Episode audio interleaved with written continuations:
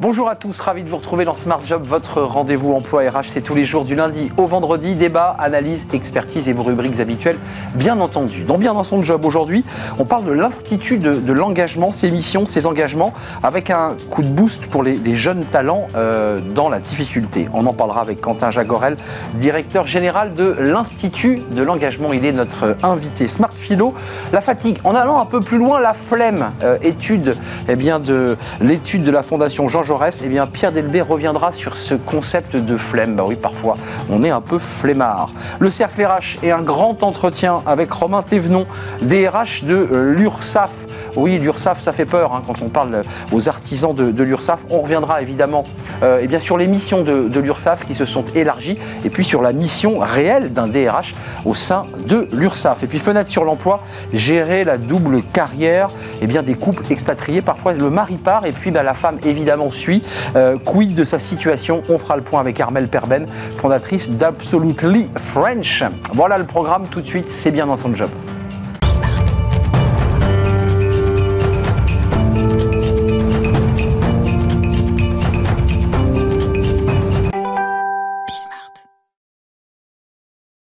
Bien dans son job. On parle des, jeunes, euh, bien de leur situation parfois un peu complexe et puis de leur envie finalement de réussir leur vie comme, comme tout à chacun. Et on en parle avec Quentin Jagorel. Bonjour euh, Quentin. Bonjour. On est ravi de vous accueillir. Vous êtes le directeur général de, l'Institut de, l'engagement. On va parler de ces jeunes, euh, des missions, des actions concrètes que vous menez à leur côté. D'abord quelques mots. C'est intéressant quand même de, de mettre un petit coup de projecteur sur l'Institut de l'engagement, créé en 2012. Oui, tout à fait. Alors c'est amusant, je viens de découvrir que votre pastille Smart Philo était sur la flemme. Et en fait, l'engagement, c'est un petit peu l'inverse de la flemme, l'inverse de la paresse. Vrai. Et c'est ce qu'on essaye de valoriser, nous, à l'Institut. L'Institut a été euh, fondé par Martin Hirsch euh, en 2012, euh, dans la foulée de la création du service civique. et Martin Hirsch est toujours président de l'association. Et ce qu'on fait, nous, c'est qu'on repère des jeunes engagés, soit dans le cadre d'un service civique en tant que volontaire en service civique, soit dans le cadre d'un volontariat international, soit dans le cadre d'une mission de bénévolat. Et on leur offre des on les accompagne pour que leur potentiel révélé dans le cadre de la mission euh, d'engagement, quelle que soit sa forme, soit euh, transformé en opportunité euh, professionnelle ou de formation. Donc on comprend bien, parce que c'est parfois un peu un maquis, hein, d'ailleurs on parlera du SNU, mais il y a le service civique, on ne sait pas trop à quel âge on y accède. Vous dites la première étape, c'est ça, ça peut être le service civique, puis le deuxième niveau de, l'engagement, c'est vous qui prenez le relais, c'est bien cela ça. Nous, alors, nous ne sommes pas une administration, nous sommes une association et on propose une solution aval à des jeunes qui se sont engagés. Chaque année, on repère 700 jeunes euh, que l'on nomme les lauréats. On les sélectionne sur leur euh, motivation, la qualité de leur engagement, leur potentiel. Leur projet aussi, peut-être Et leur projet, bien sûr. On regarde aussi si l'Institut peut les aider, euh, s'ils ont besoin de nous. Et après, on les accompagne. Alors ça, c'est formidable parce que vous, vous, avez finalement une boîte à outils, une palette d'outils que vous ouvrez lorsque ce, ce, jeune a été, j'allais dire, sélectionné, en tout cas détecté. C'est quoi la boîte à outils? Qu'est-ce qu'il y a comme outil dans votre boîte à outils? Alors plein de choses. De l'accompagnement individuel avec des chargés d'accompagnement qui sont salariés de l'Institut, j'ai 30 salariés à l'Institut de l'engagement, euh, et qui sont des professionnels de l'accompagnement des jeunes. Donc soit, si le jeune a un projet de formation, le chargé d'accompagnement va l'accompagner, va le conseiller dans son orientation académique. Si le jeune a un projet de création d'activité, le chargé d'accompagnement va l'accompagner euh, dans son projet. Si le jeune a un projet d'insertion pro, le chargé d'accompagnement va, l'accompagner dans une recherche d'emploi. Vous avez quelques chiffres, j'imagine, euh, Quentin, c'est quoi? C'est des jeunes qui viennent de zones rurales, de zones urbaines, de, de sites prioritaires? C'est quoi la, la population que vous rencontrez? Alors ce qu'il faut dire, c'est que lorsque l'on repère nos jeunes, on ne suit aucun critère social, aucun critère géographique. On n'a pas d'approche catégorielle, on a vraiment une approche universaliste. On, ne cible pas forcément, par exemple, les jeunes en situation de handicap ou les jeunes issus de quartiers priorité de la ville. Ouvert à tous. Et de brasser. L'idée est de créer des promos et de mixer euh, les jeunesses ah, vous dites promo. engagées. Il y a des promos chaque année, en fait. Voilà, 700 jeunes qu'on réunit en promo dans le cadre des universités de l'engagement, qui sont des, grands événements deux fois par an, dans lesquels on les réunit. Alors, en revanche, il n'y a pas de sélection euh, sociale. Je savais que vous allez me reprendre. Mais, euh, malgré tout, on constate que euh, plus de 50% de nos lauréats euh, répondent aux, critères, vous savez, Crous, les, critères de bourse, échelon 5, 6, 7, donc ce sont des gens en grande difficulté sociale. Hmm. Donc c'est pas un critère de sélection, mais, il se trouve que dans nos promos, beaucoup de jeunes sont issus de milieux défavorisés. Avant de parler du SNU, parce que je sais que ça vous tient très à cœur, on l'a évoqué dans, le cercle RH la semaine dernière, le président Macron souhaite accélérer, vraiment sanctuariser ce service national universel. concrètement, avec le tableau de bord et le recul que vous avez depuis 2012, Qu'est-ce qu'ils deviennent, ces 700 jeunes, en moyenne, chaque année, qui sortent de, la promo? Alors, je dois dire que nos chiffres sont assez flatteurs. Euh, parmi les jeunes qui ont euh, un projet de formation, euh, plus de 90% d'entre eux, de nos lauréats, euh, valident leur année de diplôme, valident leur année d'études après un an d'accompagnement par l'Institut. Hmm. Je rappelle que c'est peut-être la chose la plus forte de l'Institut. On a 150 partenariats avec des écoles d'enseignement supérieur qui nous permettent euh, de placer, si j'ose dire, nos jeunes dans ces, dans ces écoles via des passerelles négociées. Euh, un petit mot quand même, comme ça, la, France Travail qui est en train de, de, coordonner tous les acteurs du travail de Pôle emploi aux missions locales à l'APEC. Est-ce que vous êtes dans le dispositif? Parce que ce que vous faites là, c'est exactement la philosophie que porte Thibaut Guilhuy. Oui, tout à fait. Alors, on n'est pas encore dans le dispositif, mais ça nous intéresse beaucoup. Nous, on a, on a comme ambition de, de se brancher sur les politiques publiques. Ah ça, c'est tout à fait intéressant. Et vous parliez du SNU, euh, même chose. On, on, participe au débat et on est très intéressé par ces discussions. Et simplement pour terminer, pour que les gens comprennent bien euh, la force de notre modèle, euh, donc je disais qu'on a 150 partenariats avec des écoles d'enseignement supérieur. Un exemple, Sciences Po Paris, par mmh. exemple. Mmh. chaque année, grâce au partenariat qu'on a avec Sciences Po Paris, 11 euh, lauréats, 11, 12, 13, ça dépend des années, intègrent. Sciences Po Paris en master. Et notre processus de sélection, de repérage de talent, euh, vaut admissibilité à Sciences Po Paris. Hmm. Même chose à HEC, dans plein de business C'est le certificat. L'Institut de l'engagement a dit et donc, ça permet d'accéder, grâce à ces passerelles hein, qui permettent à des jeunes de, de quartiers ou de milieux défavorisés d'accéder à, Sciences Po. Le SNU, le président Macron veut le sanctuariser avec. Alors, c'est un peu compliqué parce que ça, ça grince déjà, 12 jours, je crois, hors du temps scolaire euh, ou sur le temps scolaire. Euh, euh, comment ça marche? Est-ce que vous dites, nous, on y croit à ce service national universel? Alors, ce qui est intéressant, c'est que la, nouvelle mouture du service national universel, c'est trois phases. la première, le fameux séjour de 12 jours, 15 jours, on ne sait pas encore, qui ressemble un petit peu à une sorte de camp scout, service militaire. Dans un établissement scolaire, si j'ai bien compris Voilà. Potentiellement Potentiellement. Mais le SLU, c'est pas que ça. Ça, c'est les 12-15 jours. Et après, il y aurait deux autres phases, a priori. Une phase de mission d'intérêt général pour les jeunes, avec 84 heures de, mission d'intérêt général au choix, et une troisième phase avec une mission de bénévolat ou un service civique. Donc là, on reboucle avec. C'est là où vous rentrez dans, le, dans la boucle. Donc nous, en tout cas, on sait faire on, sait accompagner des jeunes, on sait réunir des jeunes en, promo, on sait monter des événements. Euh, et donc, dans la montée en charge du SNU, ce qui est sûr, c'est que euh, l'expertise depuis 10 ans de l'Institut de l'engagement pourra être utile. Donc, vous nous dites sur ce plateau que vous êtes bras grands ouverts pour accueillir dans cette troisième phase, ce troisième chapitre du SNU, les jeunes euh, qui pourraient être quoi, pris en charge par vos équipes. On est bien d'accord? Alors, on ne pourra pas prendre en charge bah toute une génération. Oui, parce que 700 par an comparé au potentiel. Nous on, est, vraiment sur de la niche comparé à, toute une génération.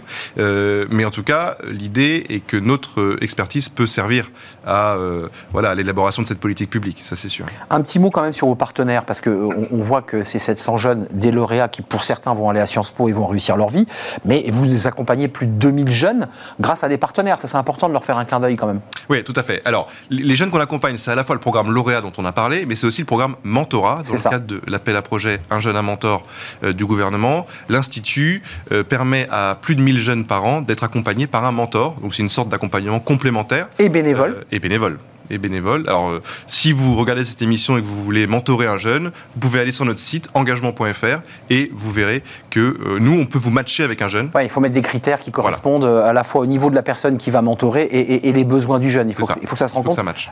ça mentore beaucoup, là, ça fonctionne parce que j'ai l'impression que ça se développe beaucoup le mentorat. Ah, c'est énorme. Il y, a, plein d'associations qui sont sur, le, sur le projet, sur le programme mentorat. Ce soir, d'ailleurs, il y a le lancement du collectif mentorat et, et de la contractualisation, donc de la pérennisation de ce programme euh, mentorat pour les prochaines années avec la, secrétaire d'État Sarah El Haïry. Nous, on est, très contents puisqu'on a, un conventionnement avec l'État pour continuer ce programme pendant trois ans. Merci Quentin Jagorel d'être venu nous rendre visite. C'est un vrai plaisir de vous accueillir. Allez sur le site l'Institut de l'engagement. Vous y trouverez peut-être l'outil qui correspond à vos besoins, jeunes ou parents d'ailleurs. Euh, merci d'être venu, directeur général de, l'Institut de, l'engagement. Tout de suite, on parle de la flemme, bah oui, qui est l'inverse de l'engagement. On a commencé l'échange comme cela. Bah, la flemme, c'est une étude de la Fondation Jean Jaurès. Euh, il y a eu beaucoup, beaucoup de presse sur ce sujet. On est un peu flemmard. Pourquoi? On en parle tout de suite dans Smart Philo.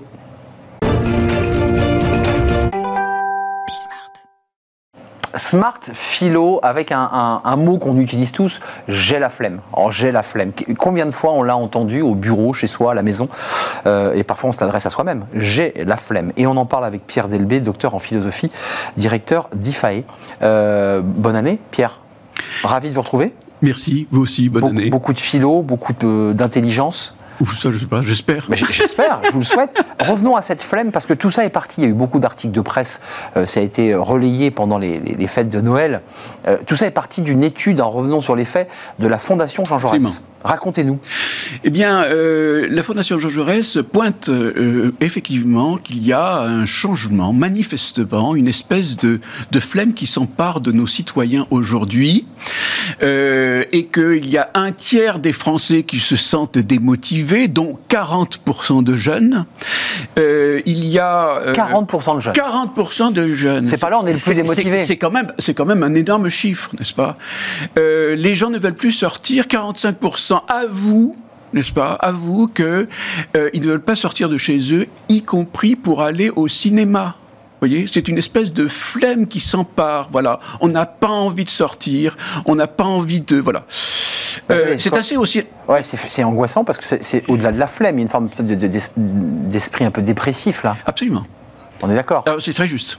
Euh, concrètement, Pierre, euh, allez-y, je vous ai coupé la parole. Non, non, non, mais je crois qu'effectivement, il y a d'autres chiffres qui sont donnés par ce, vraiment, il faut aller jeter un coup d'œil sur ces sur ces chiffres qui sont intéressants, notamment quand on fait la comparaison entre 1990 et aujourd'hui. On pose la question en 1990, c'est quoi le travail ou le loisir? Est-ce que c'est important Lequel est le plus important pour vous? 60% disent le travail, 40% disent voyez, en deuxième, le, loisir. Aujourd'hui, on pose la même question. 40% disent c'est euh, le travail qui est le plus important. D'accord euh, euh, Non, pardon, et le travail. Non, non, non. le loisir. Qui disent que c'est le loisir le plus important et 20% seulement le travail. Voilà. En d'autres termes, si vous voulez, vous avez un recul, et qui n'est pas simplement un recul, euh, euh, comment dirais-je, dans, dans, dans, le comportement, mais aussi dans, dans, les valeurs, dans la façon d'aborder euh, le travail et la vie de tous les jours. Et, ce que représente le travail dans notre psyché. Oui. C'est incroyable. quand même, une petite définition, parce que c'est pour ça que je revenais sur le mot dépression. Les chiffres, évidemment, de la Fondation Jean Jaurès, très commentés, la démotivation des jeunes et des moins jeunes, l'envie de pas sortir. C'est quoi euh, la, flemme? Euh, Quelle définition Ou la fatigue? Oui. Parce qu'on ne sait pas trop, c'est médical la C'est vrai, c'est vrai que la flemme a un petit côté moral. Un petit ouais, moral, péjoratif. quoi. Exactement. je, dis que c'est une détérioration de la de l'énergie, détérioration de l'énergie, la, la, fatigue. En général, si vous voulez, on considère que euh, cette détérioration, elle vient d'une activité intense. Je fais un footing, à la fin, je suis fatigué. Vous voyez ce que je veux dire? Et non, normalement, une fatigue normalement est comblée par un repos. Sauf que il peut y avoir des fatigues qui sont plus plus profonde, n'est-ce pas hum. Et on plus a psychique. Et plus psychique, notamment. Effectivement, vous avez parlé de la dépression, du burn-out, etc., etc. Ce sont des fatigues qui qui ne sont pas compensées par le repos, mais qui supposent un traitement et un traitement long. Euh, donc là, vous soulevez quoi, Pierre, quand vous nous dites ça? Vous nous dites on n'est pas dans la fatigue, j'irais, classique qui fait qu'on on, se régénère avec le sommeil. On est dans quelque chose qui, quoi, qui nous abîme. C'est ce qui vient peut-être corroborer nos chiffres. Je préfère le loisir au travail. Enfin, est-ce, qu'il y a un lien là de cause à effet? Mais écoutez, moi, je vais vous dire une chose. Je crois que euh, c'est un problème qui est profond et qui n'est pas simplement actuel. Euh, c'est Ehrenberg qui a écrit un livre assez extraordinaire qui s'appelle La fatigue d'être soi. N'est-ce pas? C'est assez extraordinaire. ça, c'est la liberté qu'on nous donne, vous le philosophe. Oui, exactement. On a trop de liberté. Exactement. Et puis, c'est aussi, si vous voulez, une certaine vision de ce que c'est que l'individu. Vous savez, là, là je, je, pense notamment à un texte de Alfred Fouillet à la fin du 19e siècle qui dit qu'est-ce que c'est qu'être un individu? C'est être, euh, c'est être quelqu'un qui combat intensément pour être lui-même et notamment être lui-même contre les autres et qui veut vaincre. Vous comprenez que si jamais un individu c'est ça, et c'est d'abord ça. À ce moment-là, si vous voulez, on a une vision quelque part selon laquelle, pour être soi-même, si vous voulez, on n'est pas simplement une référence à un cadre qui existe. Pour exister aujourd'hui, on ne peut avoir recours qu'à soi-même. Et ça, si vous voulez, c'est épuisant. Hmm. Donc il y a vraiment, me semble-t-il, euh, si vous voulez, cette... Oui, quand, quand, ce n'est plus possible, parce que ça c'est la deuxième chose, si ben Oui, c'est le burn-out là. Oui, eh ben, on lâche.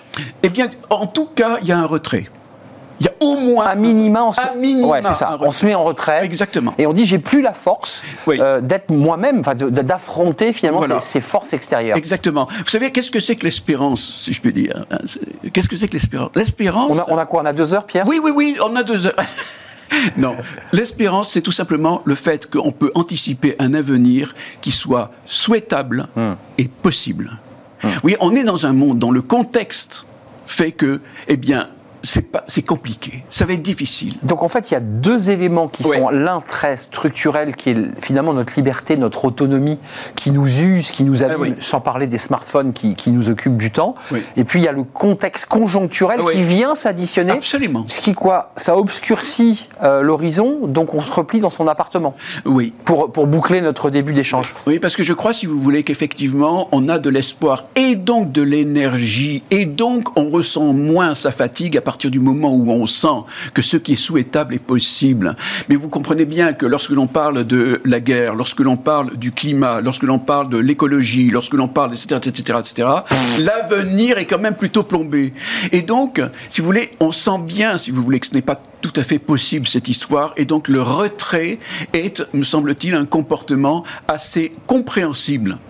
Enfin, Il n'y a, pas d'excuse, mais en tout cas, il s'explique. Oui. Il s'explique et on peut le comprendre. Voilà. La question, et c'est peut-être la prochaine chronique quand vous viendrez, c'est qu'est-ce qu'on fait Voilà. pour remettre tout le monde sur pied? Alors moi je reviens quand même un tout petit peu à l'entreprise puisque euh, quand même C'est une exactement. réflexion sur l'entreprise. Qu'est-ce que c'est qu'une entreprise? Moi je dis souvent, euh, une entreprise c'est un lieu où on fait de la valeur ajoutée rentable.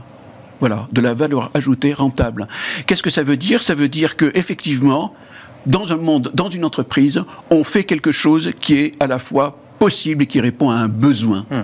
Donc c'est un lieu du possible. Et je crois effectivement qu'il y a là, si vous voulez, on n'est pas dans les grands idéaux, n'est-ce pas Hmm. Non, non, Mais on est aussi Le combat du quotidien, quoi. le combat du quotidien et qui me permet de sentir, de comprendre, de réaliser vraiment que ce pourquoi je passe un certain temps dans la journée, eh bien, c'est souhaitable et c'est possible. Et tant qu'à faire quelquefois, eh bien, c'est, ça sert quelque chose qui est sociétalement respectable et grand. Voilà. Alors là, L'entreprise. voilà, Mm. redonner un peu d'espoir et d'espérance aux gens parce que il faut remettre en place, je crois, euh, euh, euh, le fait que le possible et le souhaitable, eh bien oui, c'est important et que ce n'est pas vain. Beaucoup de pression donc sur les épaules des entreprises à qui vous donnez beaucoup, beaucoup Ben de... oui, non, mais d'un autre côté, euh, il faut bien répondre à, ce- à- à cette exigence, à cette euh, injonction si difficile d'être soi-même. Merci Pierre. Euh, Pierre Delbé, directeur en philosophie. Je voudrais qu'on on voit votre livre pour terminer notre émission sur Socrate. Dont, Aristote. Aristote, bah, j'étais pas loin. Il, se, il se parlait.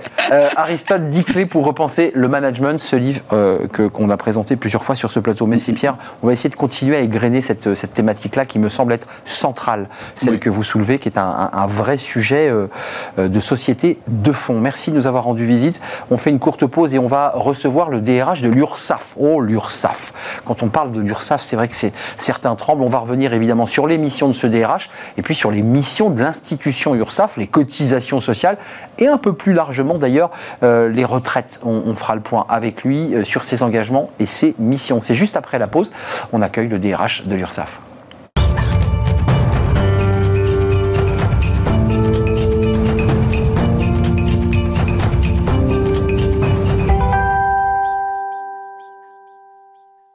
Le cercle RH aujourd'hui, un grand entretien avec le, DRH, le directeur des ressources humaines de, de l'URSSAF. Euh, on va revenir sur cette institution parce que tous ceux qui nous regardent ont entendu parler de l'URSSAF. Soit ils ont rencontré eh bien un agent qui est venu les, les contrôler, soit ils sont allés au guichet euh, de l'URSSAF, euh, soit ils ont téléphoné, soit ils ont reçu des documents de l'URSSAF.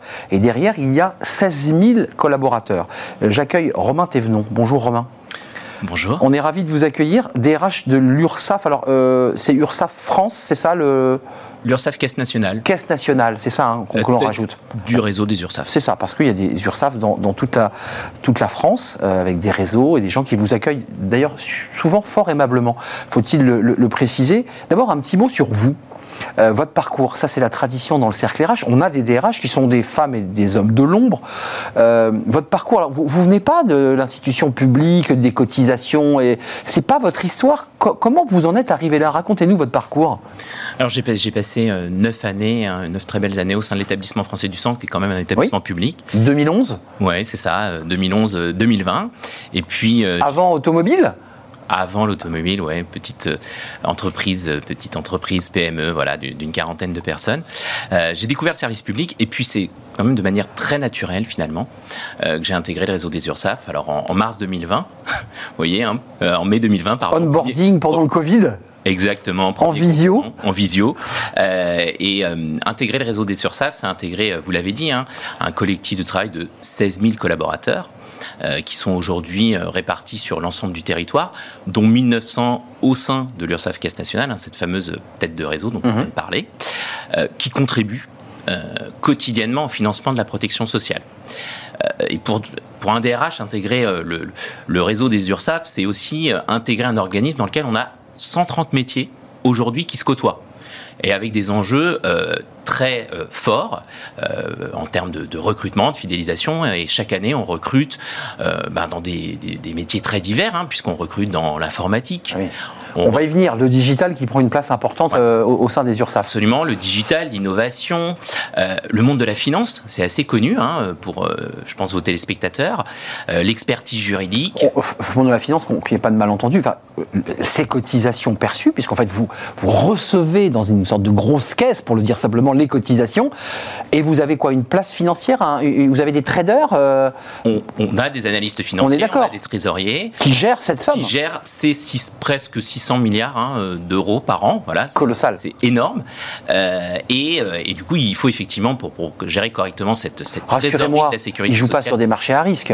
Non. Oh, non, non, mais c'est un peu, non, mais c'est important de l'entendre parce que ce ne sont pas des traders de type bancaire qui spéculent sur l'argent des cotisations. On est bien d'accord. On est bien d'accord. On le rappelle, on a une mission de service public, donc là aussi, ils partagent les valeurs du service public. Ça a changé quoi dans votre vie, l'URSAF Parce que c'est vrai que quand on parle de l'URSAF, il y a un petit côté, à la fois l'institution s'est réformée, elle a, amélioré son service client, elle est plus rapide, elle est plus efficiente. Et en même temps, ça fait un peu peur. Vous l'entendez tout le temps, ça? Oui, absolument. Mais l'URSAF, est-ce que j'en profite d'être sur votre plateau pour le dire L'URSAF, c'est une entreprise innovante mmh. euh, dans laquelle on a euh, aujourd'hui euh, la possibilité, quand on est salarié du réseau des URSAF, de piloter des projets d'envergure, euh, des projets euh, motivants.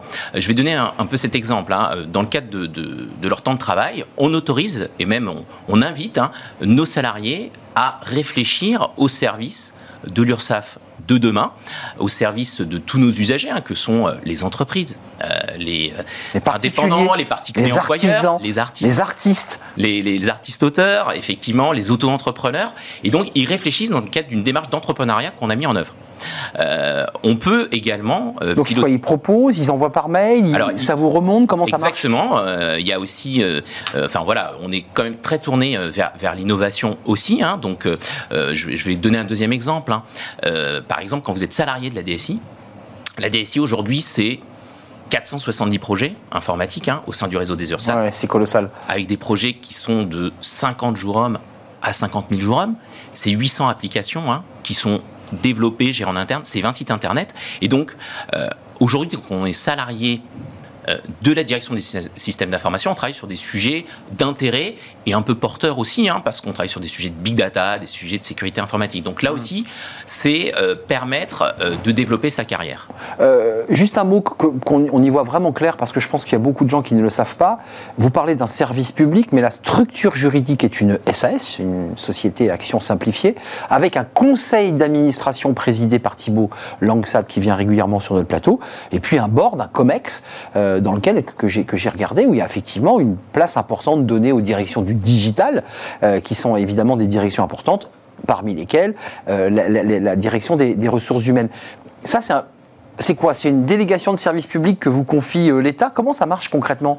Vous êtes de droit privé ou de droit public? Alors, on a un organisme de sécurité sociale. On l'oublie assez souvent quand même. On parle, quand on parle de sécurité sociale, nos téléspectateurs pensent assurance maladie. Sécu. Voilà, Sécu. C'est vous, en fait. Mais en fait, on est au service des organismes de sécurité sociale, hein, puisque 75% des euh, cotisations sont hum. reversées aux organismes de sécurité sociale, hein. la famille, la vieillesse, etc., euh, la maladie. Euh, le reste, on a aujourd'hui 890 partenaires hein, avec lesquels on travaille.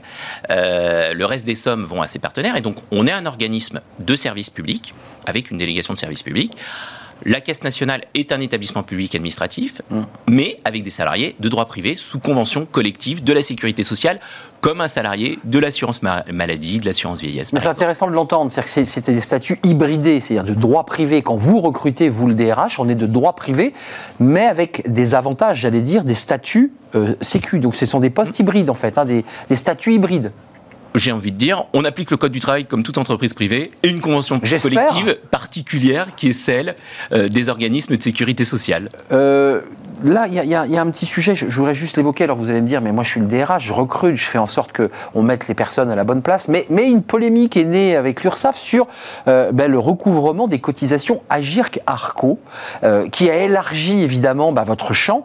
Est-ce que là, c'est une question que je pose au DRH, est-ce que lorsque l'URSSAF élargit euh, eh ces recouvrements, ça vous oblige, vous, derrière, eh à pouvoir euh, recruter plus encore pour répondre euh, bah, à ces nouveaux besoins. Là, je pense à ces cotisations à Gircarco, mais il y a d'autres sujets où l'URSSAF est intervenu. pour vous, le DRH, vous dites en COMEX, mais moi, il faut que je recrute derrière. Les, cadrages aujourd'hui budgétaires sont aussi les cadrages qui nous sont donnés par nos tutelles. Mmh. Hein, euh, donc euh, là aussi, on, pour le coup, on ne fait pas ce qu'on veut. Euh, notre objectif, c'est de bien recruter. de bien recruter. Pour bien recruter, il faut offrir aujourd'hui à des candidats de bonnes conditions de travail. Mmh. on l'a vu, hein, la crise sanitaire, c'était un véritable déclencheur pour transformer les organisations de travail dans toutes les entreprises. Et nous, on a pris la balle au bon. C'est-à-dire que concrètement, dès mars 2020, 16 000 de nos salariés quasiment les 16 000 de nos salariés ont basculé en travail à distance. Mais on ne s'est pas arrêté là. Hum. On s'est pas arrêté là. Ça a dû vous fatiguer parce que vous veniez à peine d'arriver dans l'entreprise, je le rappelle. Oui, enfin, bah, à, peine entré, euh, fatigué, Au contraire, pour un, pour un DRH, c'est galvanisé. Plutôt, voilà, c'est plutôt intéressant, c'est plutôt galvanisant. Euh, donc 16 000 de nos collaborateurs sont passés en travail à distance. Et puis, on ne s'est pas arrêté là. C'est-à-dire que dès l'été 2020, on a réfléchi collectivement en associant euh, énormément de salariés du réseau des URSAF dans des, ateliers de travail pour réfléchir au travail de demain au sein du réseau des URSAF. Ça, c'est votre, euh, c'est votre touch, c'est votre envie. On sent quand même chez vous, dans votre discours, dans la stratégie, d'être dans le participatif, que tout le monde puisse contribuer à la transformation de l'entreprise. Oui, je pense que fait partie de l'ADN du réseau des URSAF. Euh, voilà, et la direction générale le porte au quotidien, et, du coup la DRH le porte aussi. Donc on a réfléchi à nouvelles conditions de travail. On a réfléchi au management à distance. On a réfléchi aux organisations de travail. On a réfléchi également aux aménagements de nos espaces. Concrètement, ça nous a permis de signer de nouveaux accords d'entreprise. Aujourd'hui, on a un accord d'entreprise qui permet à nos collaborateurs et collaboratrices de télétravailler jusqu'à trois jours par semaine puis, libre, choix du jour de la semaine. Libre choix en accord avec le management, avec des formules différentes, une formule euh, en jour fixe, mais aussi une formule 120 jours par an qui peut être posée et qui permet justement une très grande flexibilité. On est allé plus loin on s'est dit, on a aussi des catégories de population qui peuvent aller jusqu'à 4 jours par semaine. Mmh. Aujourd'hui, nos personnes en situation de handicap, elles sont jusqu'à 4 jours par semaine. Mmh. Et puis... Et le service client, je m'autorise, où on appelle, on peut tout à fait répondre de chez Exactement. Lorsqu'on est équipé. Oui, oui, parce que... Et, euh, exactement. Et sachant que euh, on a aussi euh, une formule qui permet à nos personnes proches aidantes ou à nos collaboratrices enceintes d'être jusqu'à 5 jours par travail. Concrètement, hein, on est passé d'un questionnement sur emploi éligible au télétravail à généralisation du télétravail et activité de télétravail. Et amélioration un peu plus dans, certains cas ou dans certaines catégories de personnes. exactement. Euh, la qualité de vie au travail, on l'entend, c'est un vraiment c'est le mantra des entreprises et vous en faites partie, vous le portez, vous le développez. Est-ce que ça répond aussi à une difficulté de recrutement? C'est-à-dire, est-ce que la marque URSAF, aujourd'hui, avec ce que j'évoquais tout à l'heure dans l'inconscient finalement des, des Français, euh, euh, des artisans, est-ce que la marque employeur est porteuse? Est-ce qu'on se dit, tiens, je, vais, je vais pousser la porte de l'URSSAF pour me faire embaucher? Oh, je ne sais pas si on se dit je vais pousser la porte de l'URSSAF, mais en tout cas, je pense que quand on y reste, on a envie, euh, quand on y est, pardon, on a envie hmm. d'y rester. C'est ça l'enjeu. C'est ça l'enjeu. L'enjeu, c'est d'attirer, mais aussi de ne pas gâcher cette promesse employeur et de permettre à nos salariés, et surtout de donner envie à nos salariés de rester. Euh, je regardais, euh, euh, en préparant cette émission, le taux de démission. Le taux de démission au sein du réseau des URSAF, il est de 1,1% quand on entend parler de grandes démissions. Hein. C'est un très bon taux. Voilà, on entend parler de grandes démissions. Alors, il y, a la fameuse étude de la DARES, je crois qu'il n'y en a pas eu depuis mise à jour. 9, hein, 2,7%, euh, ah qui donnait 2,7% au premier trimestre 2022. Euh, Alors, il faudra peut-être regarder les, chiffres sur l'année. Vous êtes en dessous. complète. Donc, on est vraiment en dessous. Même si on assiste, hein, comme dans d'autres euh, structures, à des démissions. On fait euh, aujourd'hui, on met le paquet, j'ai envie de dire, pour que nos collaborateurs et collaboratrices restent et pour qu'ils puissent développer leurs compétences. Euh, j'ai vu quand même qu'il y avait beaucoup, beaucoup quand même de tensions sur le marché de la tech et vous faites partie de ceux qui avaient besoin de recruter des talents. vous l'avez dit, 20 sites internet, des projets de développement permanent, une grande partie de, la gestion administrative se fait. Je prends mon téléphone parce que je suis moi aussi rattaché à l'URSSAF et, et donc ça se passe sur, sur le téléphone, les applis. C'est ça l'enjeu aujourd'hui pour vous aussi, c'est de trouver, d'aller chercher les talents euh, et, de leur offrir quand même, euh, bah, leur donner envie aussi d'intégrer l'URSSAF. Oui, alors aller chercher les talents. Euh, et alors les talents, j'ai aussi de dire aussi les talents féminins. voilà, sur, dans des sujets, enfin aujourd'hui dans des, mmh. dans des activités. C'est compliqué. Exactement, dans des activités aujourd'hui on n'y arrive pas. Et, sur ce point, peut-être juste dire quand même que sur l'égalité professionnelle entre les femmes et les hommes, on est plutôt bien placé, hein, parce qu'aujourd'hui on a un index de 96 sur 100 index 2021. Je pense que l'index 2022. Exactement, il est de 96 sur 100. Mm. Euh, et notre objectif, c'est de, évidemment, euh, maintenir cet index et euh, à ce même niveau et surtout d'essayer d'être encore, d'être encore plus. d'avoir un meilleur index. Pardon. Je ne reviens pas sur la polémique à Arco parce que ça a été contesté, mais néanmoins, l'URSSAF, on voit qu'avec sa légitimité, ses compétences aussi, un service client qui s'est, je trouve, considérablement amélioré. Est-ce qu'il y a encore, à, à l'aune de, des inspecteurs des impôts, on l'a vu récemment dans des faits divers terribles. Est-ce qu'il y a des inquiétudes, des angoisses, un accompagnement particulier pour les contrôleurs URSAF, ceux qui, euh, on le sait, vont aller euh, contrôler sur pièce dans les entreprises avec euh, des PGE qui, on nous dit, sont pour certains ne vont pas être payés, des entreprises en défaillance. Est-ce que vous, il y, a un travail particulier sur cette population-là de l'URSSAF? Parce que c'est quand même un métier là, j'allais dire pas dangereux, mais en tout cas sous tension. Vous l'avez dit, hein, la qualité de vie au travail, elle est quand même au cœur de nos préoccupations et du coup au cœur de nos préoccupations concernant euh, cette population qui est face euh, mmh. au public. Au public, ouais. Et j'ai envie de dire, même au-delà de cette population spécifique, hein, c'est tous nos collaborateurs et toutes nos collaboratrices qui sont face au public. Donc oui, on les accompagne aujourd'hui euh, pour pouvoir parfois être prêts à désamorcer une situation qui pourrait être un peu compliquée avec un usager. Euh, juste quand même, pour clarifier avant de nous quitter, parce que vous avez balayé le spectre de tout ce que vous faites au sein de l'URSSAF, mais vous vous sentez travailler, vous le DRH, dans une entreprise privée, c'est-à-dire qu'il y a des codes d'entreprise privée, ou vous vous sentez travailler dans une entreprise publique et qui a donc aussi, on le sait, des codes, euh, des habitus sociologiques, des manières de travailler. Vous vous sentez travailler où? Moi, je me sens d'abord travailler dans une entreprise dans laquelle il fait bon travailler. Ça, c'est le premier point. Euh, et je pense que c'est quelque chose qui commence à être partagé et qui est partagé par, par nos collaborateurs et collaboratrices. Et je me sens être dans une entreprise à mission de service public, et je pense qu'on peut être très fier de notre service public en France, très fier du réseau des Sursaf et très fier de nos collaborateurs et collaboratrices qui, pendant la crise, hein, ont vraiment été sur le pont, parce que ça, je pense qu'on l'a pas assez dit, et on peut peut-être aujourd'hui, j'en profite pour les, peut-être les remercier aussi. Euh, on l'a ah beaucoup dit en interne, mais pas forcément dit euh, les à l'extérieur. Euh, et tous les sujets oui, les plans, les plans d'appurement, par exemple, l'accompagnement qu'on qu'on a mis en œuvre et qu'on continue à mettre en œuvre au quotidien pour bah, nos, nos, publics.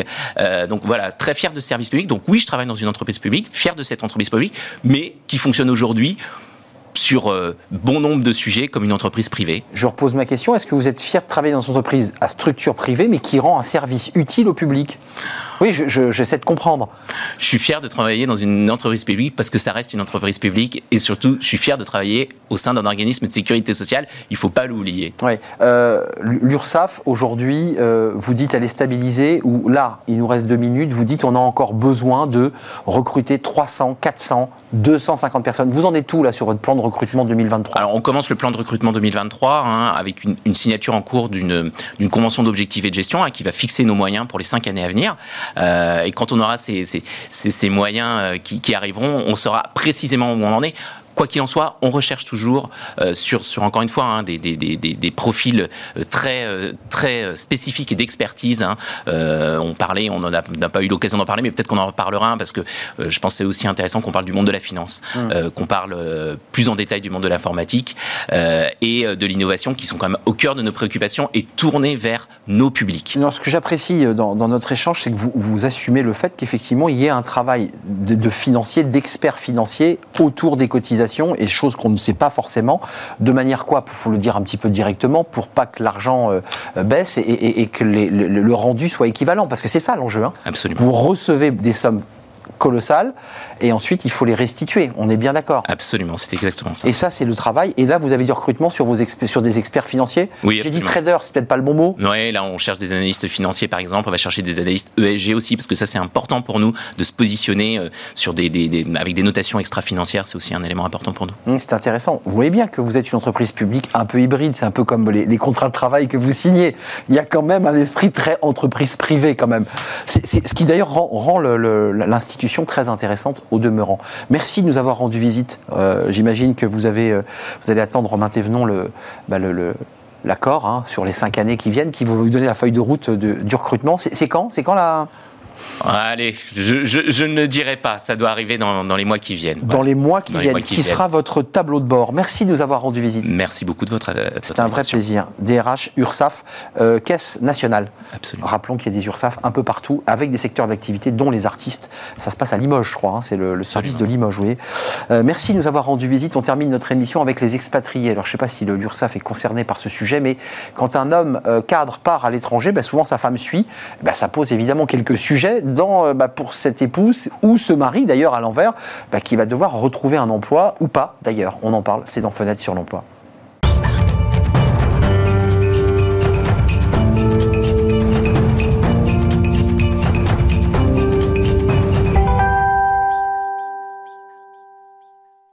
Fenêtre sur l'emploi, on parle des, expatriés et de leurs conjointes ou conjoints, ceux qui arrivent en France. Alors il y a vous qui partez et qui avez la même problématique, mais là on va s'intéresser à ceux qui arrivent. Euh, ils viennent de tous les pays du monde et, viennent travailler ici en France et on en parle avec Armel Perben. Bonjour Armel. Bonjour. Ravi de vous accueillir, fondatrice d'Absolutely French.